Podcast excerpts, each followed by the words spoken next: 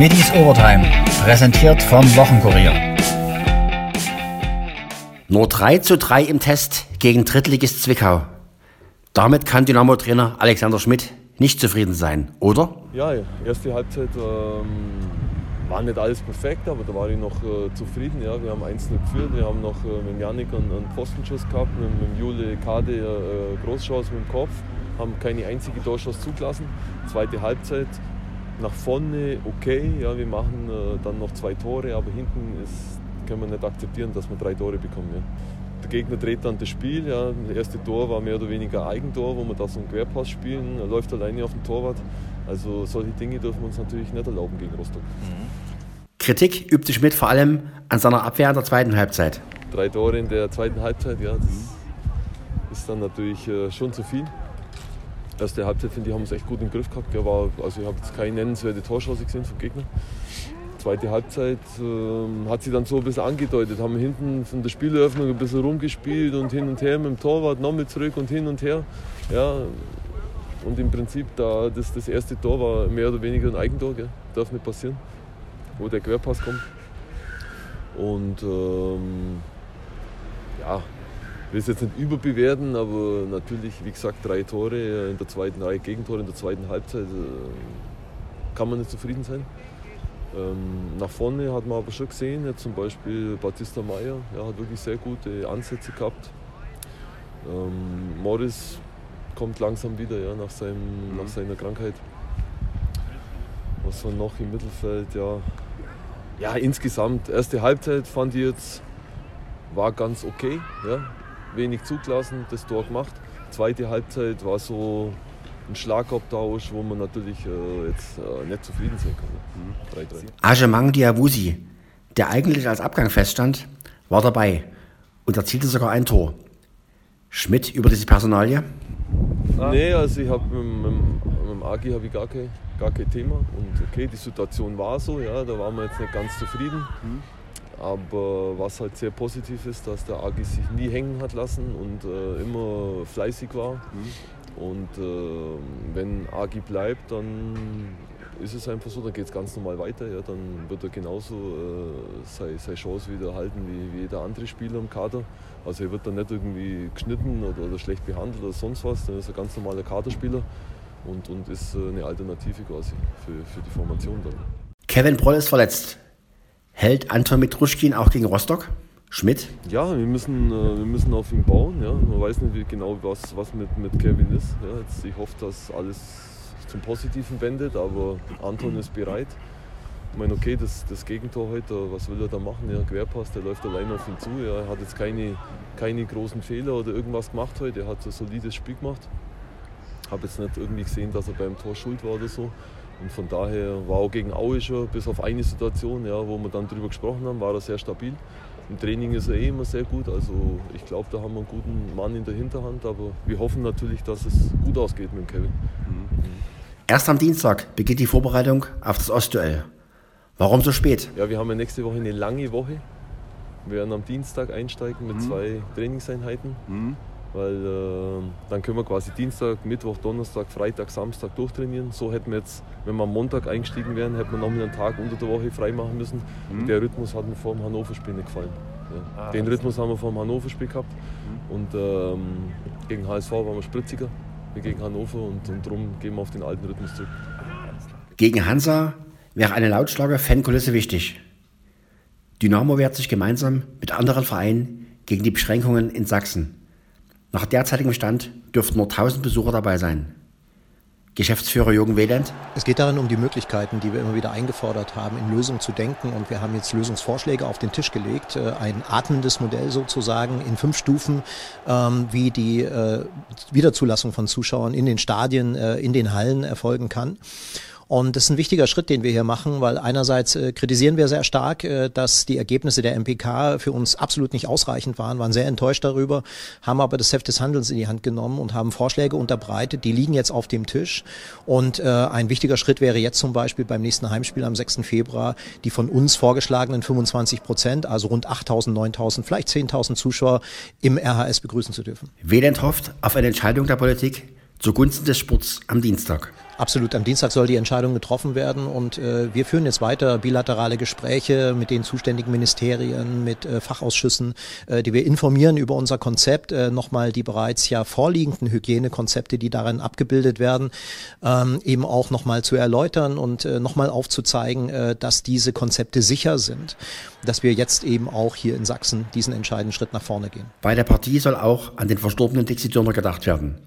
Und das möglichst gemeinsam mit vielen Fans. Also wir spielen gegen Hansa Rostock, das sind immer besondere Spiele ähm, für die Fans von Dynamo Dresden und auf der anderen Seite eben halt äh, dieser wirklich ganz besondere Tag, das erste Heimspiel nach dem äh, wirklich äh, ja für uns alle immer noch sehr schockierenden und bewegenden äh, Moment, dass äh, Dixie von uns gegangen ist und ähm, möchten natürlich äh, diesen ganz besonderen Tag zu einem würdigen Tag machen äh, in, in, in dieser Hinsicht. Und äh, wir haben da großes Vertrauen in die handelnden Personen, äh, dass gerade jetzt, wo in vielen Bundesländern Öffnungsszenarien eben auch äh, wirklich äh, realisiert werden, auch das Land Sachsen, der Freistaat Sachsen, äh, sich diesem anschließt, eben und auf Basis eines wirklich fundierten Konzeptes, welches wir vorgelegt haben. Zurück zum Sportlichen.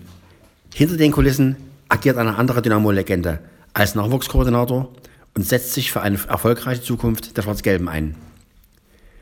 Ich traf ihn bei einem Testspiel der U14 und bitte die akustische Qualität des Gesprächs zu entschuldigen. Sturmtief Nadja blies uns ganz schön was um die Ohren. Herr Kreis, Sie haben jetzt gerade ein Nachwuchsspiel gesehen, Soccer for Kids gegen Dynamo Dresden im Nachwuchsbereich. Wie viele Spiele schauen Sie so an im, naja, im Jahr? Also, ja, das kann ich jetzt nicht unbedingt jetzt genau sagen, aber ich bin eigentlich fast jedes Wochenende unterwegs, beziehungsweise vor allen Dingen auch, was unsere Mannschaften betreffen, die Leistungsmannschaften, U17, U19, U16 und bin natürlich auch immer, immer dort, wo eventuell der eine oder der andere Junge für uns in Frage kommt. Früher gab es Matthias Sammer, haben wir schon gesehen, mit 15. Wann wurde er endlich 17 oder mitspielen kann? Der ersten gibt es bei uns auch schon Talente, wo man jetzt schon sieht, die werden in drei Jahren mal größer? Oder ja, grund, grundsätzlich ist es ja so, dass Dynamo Dresden in den letzten Jahren im Nachwuchsbereich unheimlich zugelegt hat, beziehungsweise an Qualität gewonnen hat. Und demzufolge sind dort auch einige Jungs, die es mal schaffen können. Es ist nur die Frage, inwieweit sie eben auch die Spielgelegenheiten bekommen, um sich zu zeigen. Und da fällt uns ein bisschen auf die Beine, dass wir keine zweite Mannschaft haben. Hm. Gerade der Test gegen Aue war ja eine Gelegenheit, da waren noch zwei, drei dabei, die haben eigentlich ganz gut ja, ausgesehen. Dort hat man gesehen, dass, dass die Jungs, die, die gerade gemeint haben, dass die also durchaus auch mithalten können und sich auch vor, vor allen Dingen die Chance verdient haben, immer wieder, sagen wir mal, äh, Tuchfühlung zu den Profis aufzunehmen. Muss man als Verein jetzt darauf hinwirken, irgendeine Liga zu schaffen, um zweite Mannschaft zu etablieren? Oder ist das erstmal ja, das ist natürlich schwierig. Ne? Ist ja auch alles mit Geld verbunden.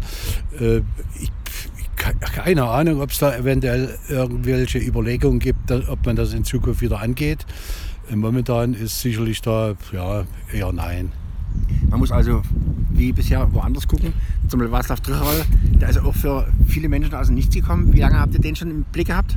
Ja, das, das kann ich jetzt nicht unbedingt sagen, aber wir sind ja grundsätzlich sowohl im Männerbereich, Christian Walter als Chefscout, beziehungsweise auch andere äh, ständig unterwegs und, und, und schauen, ob wir eventuell die eine oder andere Verstärkung kriegen, die auch finanziell hierher passt.